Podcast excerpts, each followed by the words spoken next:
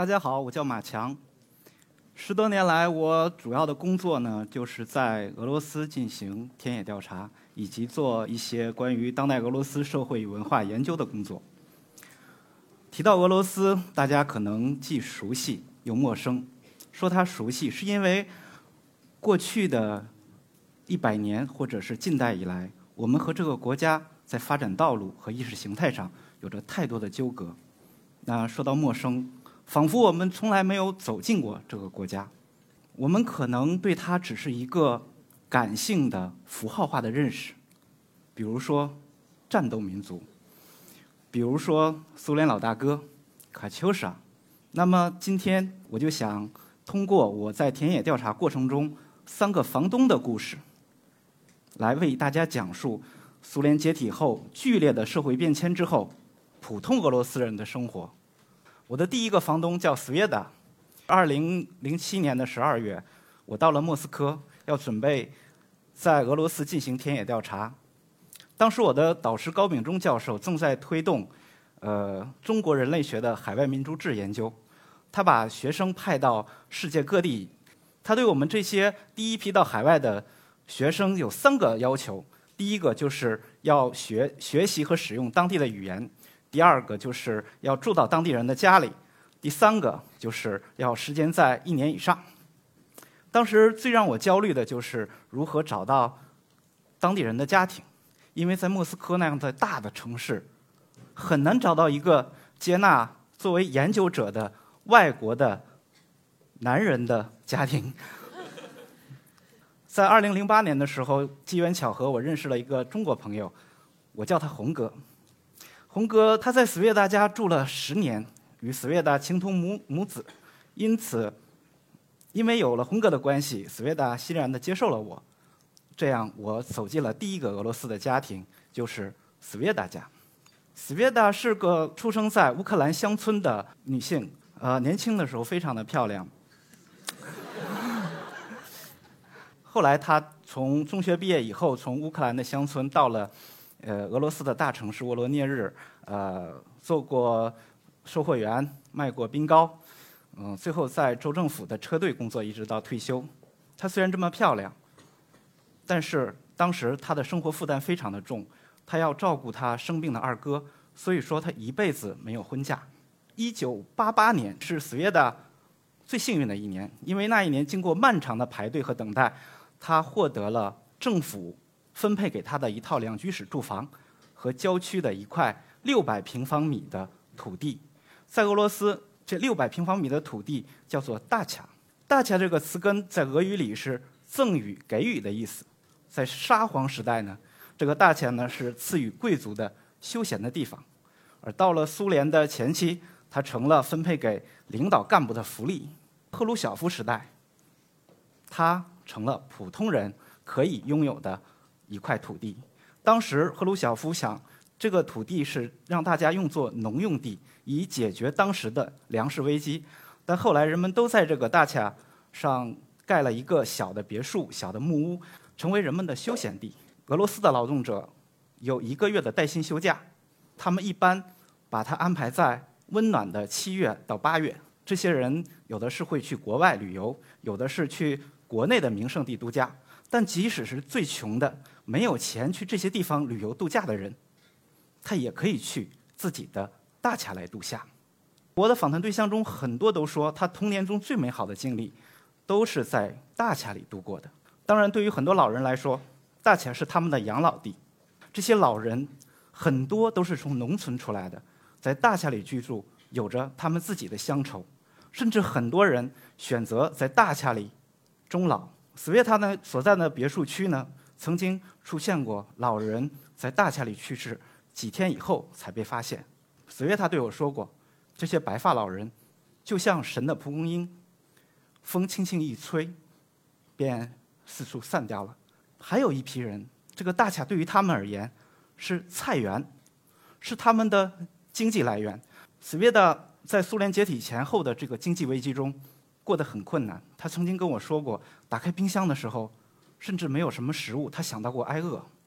但是正是有着菜园，他可以刨点土豆，种点蔬菜，采点野果，生活还可以过得下去。即使到了2009年，斯维达的退休金也只有四千卢布，当时卢布和人民币的比价大概是三比一，也就是说只有一千多块钱。而刨除了水电费，刨除了物业费、煤气费，它只剩下两千卢布。这两千卢布是很难生活下去的。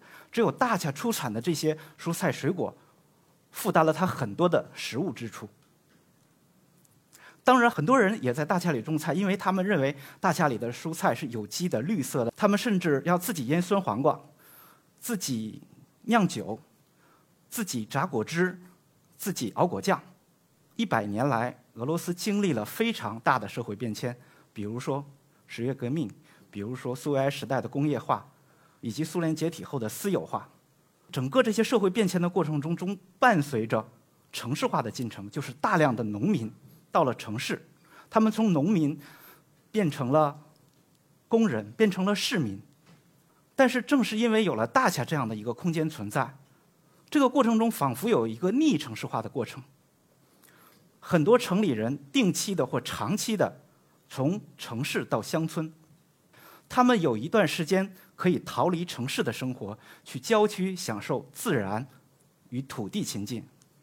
对于我个人而言，我是特别羡慕这些俄罗斯人的。刚住到斯维塔家的时候，他很悲伤，因为他的大哥朱拉刚刚去世。每次去菜园的时候，他都跟我念叨说，去年这个时候还是。朱拉帮我翻的地，今年他人就没了。直到有一天，是朱拉去世的第四十天，从来不去教堂的斯维达领着我去了教堂，因为他说，按照东正教的礼仪，人去世四十天的时候，是他灵魂升入天堂的时候，这个时候是最后的告别。斯维达跟他的二哥最为要好，他一直照顾他二哥到去世。他的菜园里有块地方，从来不种别的东西，只种郁金香、种鲜花。他本身不是一个爱花之人，但是等到鲜花盛开的时候，他一定要采着这些鲜花送给他的二哥。他的二哥的墓地在这个城市的西南郊的一片松林里，墓地的旁边有一个小长凳。送送花的那天，我和他这个长凳上坐了很久。他对我说，他死后也想埋到这里。也想要二哥墓前的这样的常青草，他想在墓碑上刻上中国字，这样的话，他的中国孩子们再去看他的时候，可以很容易的找到他。我的第二任房东呢叫维拉，他是斯维达的好朋友，住在大恰区的山下的村庄。维拉在上世纪的八十年代末九十年代初嫁到这个村子，后来生了孩子，当时城里的工厂倒闭了，他没了工作。为了家庭的生计，薇拉一家决定养奶牛。他家养奶牛的条件非常好，他家门前就是一大片的草场。这草场的草夏天都有半人多高，非常丰美，还有一个清澈的小河。所以当时薇拉养了三头奶牛。养奶牛是非常重的体力活。用薇拉的话讲，他从早到晚脚不沾地。他可以拎着一手拎着三十公升的奶桶在草场上飞奔。俄罗斯的民俗学家曾经跟我说过，实际在俄罗斯，熊并不是俄罗斯民族的象征性动物，奶牛才是，而且它是女性的象征。我测算过，薇拉家的一头奶牛，它所卖牛奶赚的钱与工城里的工薪阶层赚的钱差差不多。正是薇拉养奶牛赚的钱，帮他度过了那段最艰难的岁月，也帮他家里。建了房子，抚养他的孩子长大成人。等等，我到维拉家的时候，他家只剩一头奶牛了。他在城里找了一个工作，因为他说这样他退休的时候退休金会多一些。现在乡村里很少有人去维拉家里买买牛奶，因为大家都去商店里买，商店里的牛奶又便宜，保质期又长。维拉的丈夫叫彼得罗维奇，他是个很有趣的俄罗斯男人。他是个退休的警察。在他的嘴里，他是一个特别聪明的人。他的聪明劲儿在于，他可以不用费什么代价得到他想得到的东西。比如说，他想建房子，他缺木材，他就叫他都到铁路旁边的森林里，偷偷的去采木头。去扒铁路路基上的石块儿。他想给他的奶牛找到最好的草料、食材，他就去偷国营农场的甜菜，去掰他们的玉米。聊到这的时候，我我注意到他从来不用“偷”这个字，而是用“拿”。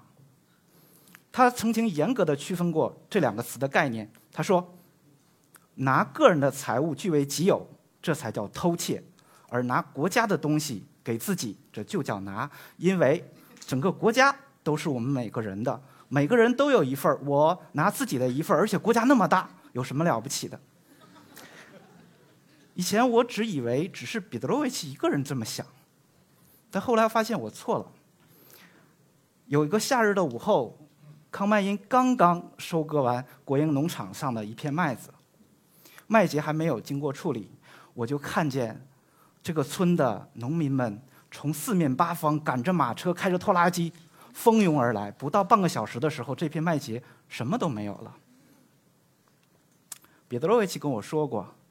这个是他们在集体农庄时代养成的，可以无限攫取集体东西的这样的一个思维惯式。还有就是在苏联解体后，没有严格的法律约束的条件下进行的私有化，人们可以无限的攫取国家的财富。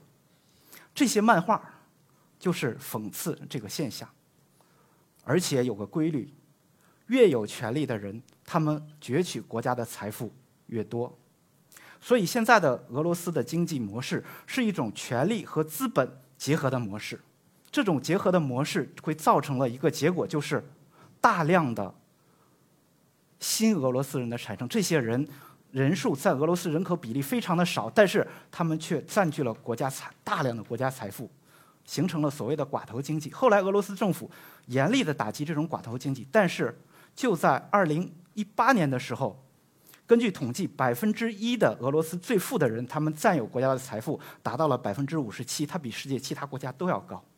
这样的一个结果，就造成了这样的一个社会结构：一小撮非常有钱的人和一大堆没有钱的平民。社会学家告诉我们，这样的社会结构是不稳定的，是有社会风险的。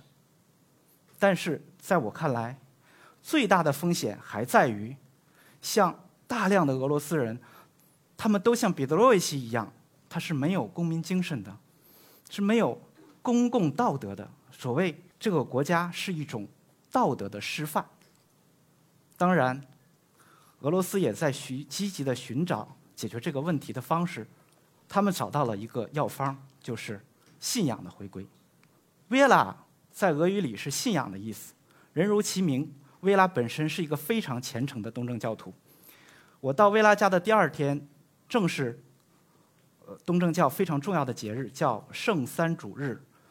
这个日子在民间，它是洁净、去除污秽的意涵。所以说，那天在教堂的门口和教堂的屋子里边，都要用白桦树叶来装扮，地上要铺上青草。因为这个节日是非常的盛大。我记得那天，那个礼拜一共持续了六个小时，从早上八点到下午两点。维拉的这个信仰是源自于他的母亲吉娜。季娜是个非常善良的集体农庄的庄园。他住在薇拉家的时候，对我非常好，每天晚上都要给我端一杯热气腾腾的牛奶。而当彼得罗维奇每次溜溜达达的去拿东西的时候，季娜都会默默的祷告说：“让我来承受这份罪恶吧。”季娜在薇拉很小的时候。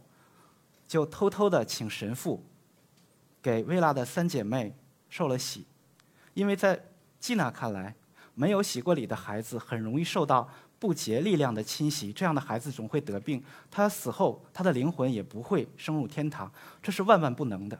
后来我采访过很多的人，很多在苏维埃时代生活的人、出生的人，他们实际都是受过洗的，他们告诉我，即使。在无神化运动最为激烈的年代，普通的俄罗斯人家庭还会有圣像角。人们遇到了难事、遇到了疾病、有了人生大事的时候，还会向这个圣像来祈祷。戈尔巴乔夫改革以后，俄罗斯人或者是当时的苏联人有了宗教信仰的自由。那么，在我所在的这个黑土区乡村，用当地人的话讲，教堂像雨后的蘑菇一样纷纷长了出来。但是，教堂的重建并不等于信仰的重建。经过了无神论教育，经过了世俗化，现在很多人的宗教信仰的虔诚度已经不如革命之前的那些俄罗斯农民了。很多人告诉我，他们去教堂只是为了获得内心的宁静，让自己的心灵更轻松些。那次礼拜的最后一个环节仪式，就是向神父告解。薇拉藏在神父大大的袖袍之下，跟神父告解了很长时间。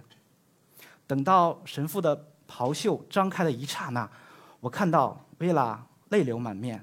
也许那个时候。平时生活的种种压力，可能就消解了吧。我的第三个房东叫娜达莎，她住在离城市比较远的乡村。娜达莎在俄语里是美好的意思。娜达莎的丈夫瓦洛贾是一个木雕师，娜达莎本人是个彩绘师，她在木雕上画有俄罗斯风格的这样的花纹。娜达莎的儿子阿列克。子承父业，也学习做木雕。他的女儿阿克桑娜和他学习彩绘。所以他们家里有一个小作坊。娜大莎说，过去木雕订单多的时候，他们要几个月都在这个作坊里劳作。所以他们从事的是关于木的艺术。实际上，俄罗斯民族它起源于森林，所以木文化、森林文化是俄罗斯文化的一个典型的代表。著名的历史学家索洛维耶夫曾经说过：“存在着俄国的木和西欧的石的对立，也就是说，西欧是石的欧洲，而东欧是木的欧洲。”俄罗斯人住在小木屋里，他们的生产和生活工具都一般是木器，即使到现在，每个家庭里也会保存着这样的木勺、木碗，这是他们的传家宝，更是他们对传统的记忆。娜达莎一家过去是在村里的文化宫工作，教孩子们木雕和彩绘。但集体农庄解散以后，这个文化宫没有了经费，慢慢的就关闭了。娜达莎夫妇也失去了工作，木雕的订单也渐渐的减少了，因为与大机器的制作的这种木器工艺品相比，他们手工制作的这个工艺品性价比不高。所以为了维持生计，他们开了一家蒸汽浴室。俄语叫“巴尼亚”，这个“巴尼亚”实际也是木文化的一个典型的代表，因为它一般在一个小木屋子里，它用的燃料也是木材，人们也会用白桦树的枝叶蘸上热水抽打自己，以驱除疾病。这几条谚语是我在他家的“巴尼亚”里抄录下来的，核心的意思就是说，巴尼亚是个神奇和神圣的地方。因为在巴尼里清洁的不仅是自己的身体，而是自己的心灵和灵魂。只有心灵和灵魂是干净的，那么这个人才是有神圣的，这个地方才是神圣的地方。巴尼的门口有树神来守卫这个巴尼巴尼里头有巴尼神，就是在美女旁边的这个老爷爷，他住在巴尼里。很多没有出嫁的姑娘在新年的前夜。都要到巴尼亚里聚会，他们可以通过镜子看到自己未来丈夫的样子。所以说，无论是树神、巴尼亚神，还是这些算命的东西、占卜的东西，他们并不是东正教的信仰，而是东正教来到俄罗斯之前的多神教的信仰。即使是这么古老的信仰，在民间实际上它还是一直流传到现在的。巴尼亚也是一个社会交往的空间。娜大莎家的伴娘是采用预约制的，它不是公共浴室，一家人或一伙人可以预定这个伴娘两到三个小时，在这两个三到小时之内，别人是不接待的。所以说，这个时候对于他们而言是一个私密的空间，他们可以在这里洗浴，可以喝茶、喝酒、聊天，甚至可以烧烤，可以唱卡拉 OK。所以很多人他们家里都有淋浴，但是他们喜欢在伴娘里洗澡。因为这样可以朋友们相聚，是一个非常愉快的休闲的地方。当娜大莎夫妇忙不过来的时候，我也经常去当服务员，来帮他们做一些事情。我也自己夹一些私货，我经常在这巴尼亚里进行访谈，所以我的很多访谈对象是光着身子的。娜达莎所在的村子过去有一个非常著名的集体农庄，这个集体农庄消失之后呢，村子里再没有更多的工作岗位给村子里的人了，所以说年轻人大多都出走去城市里打工。娜达莎的两个孩子。也都去了城市，阿克桑娜去了城里的吉他厂工作。他在吉他上画俄罗斯的花纹。这个工厂在俄罗斯很有特色，在当地是明星企业。我们经常能在在电视上看到阿克桑娜画图的样子。这个时候是拿大莎夫妇最为骄傲的时候。阿列赫跟着一帮朋友去了沃罗涅日工作。由于他只是中学毕业，也没有什么技术。一旦经济危机起来之后，对他影响很大，只是工作半个月，休息半个月，所以在这个半个月中间，他没有地方去，只能回家，和一帮朋友在小酒馆里喝酒，无所事事。后来阿克桑娜也离婚了，他独自抚养着女儿。他在城里租的是社会主义时代的集体集体公寓，因为他在吉他厂的收入也很微薄，很难付很难支付他的开销。所以说，娜达莎夫妇还要经常的去接济他。村里的这些年轻人从农村走向城市，但是他们很难在城市里扎根。当他们遇到问题、遇到困难的时候，他们还是要回来，回到城里，回到农村。然后，但是农村已经有没有他们的地方，他重整旗鼓再去城市。所以这些年轻人就像候鸟一样，在城市和乡村之间来回的迁徙。从娜大莎家。走了以后我就回国了，呃，后来跟他家也没有什么太多的联系，打了几次电话呢，大莎告诉我说，他要搬走了，他在别的州找到了工作。我现在也不知道阿列赫怎么样，成没成家，我也不知道阿克桑娜怎么样，可能他的女儿现在已经长大成人了吧。在整个的俄罗斯的乡村调查过程中，我强烈的感受到了。一个关键词就是自由，在苏联解体后，人们获得了流动的自由，可以从城市到乡村，可以从乡村到城市，可以从故乡到他乡，也可以从祖国到国外。同时，他们获得了生计的自由，他们可以按照自己的意愿来经营自己的生计。正是因为有了这样的自由，在剧烈的社会变迁中。让普通的俄罗斯人能挺下来，能活下去，还能把日子过得好一点。但在这个过程中，我看到了俄罗斯人是勤劳的、坚忍的和面对苦难的乐观。大家都说俄罗斯民族是战斗的民族，我想这些品格是战斗民族的内核。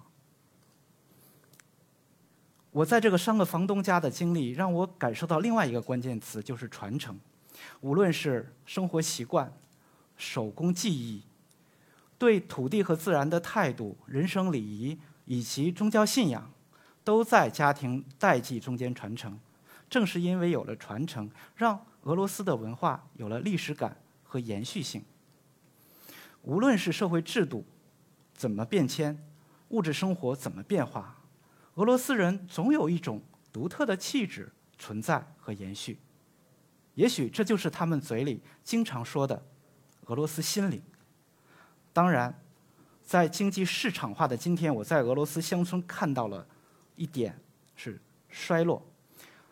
年轻人大量的从农村走向城市，那么村子里就是老人的世界，家家关闭着门窗，互相不往来，就连节日里一点节日气息都没有。整个乡村也卷入了消费的世界。人们不再是生产的单元，而只是消费的单元。他们获得东西从只是从商店和市场上获得，但是他们过去的那些农业生产、手工生产、牧业生产的东西都没有了。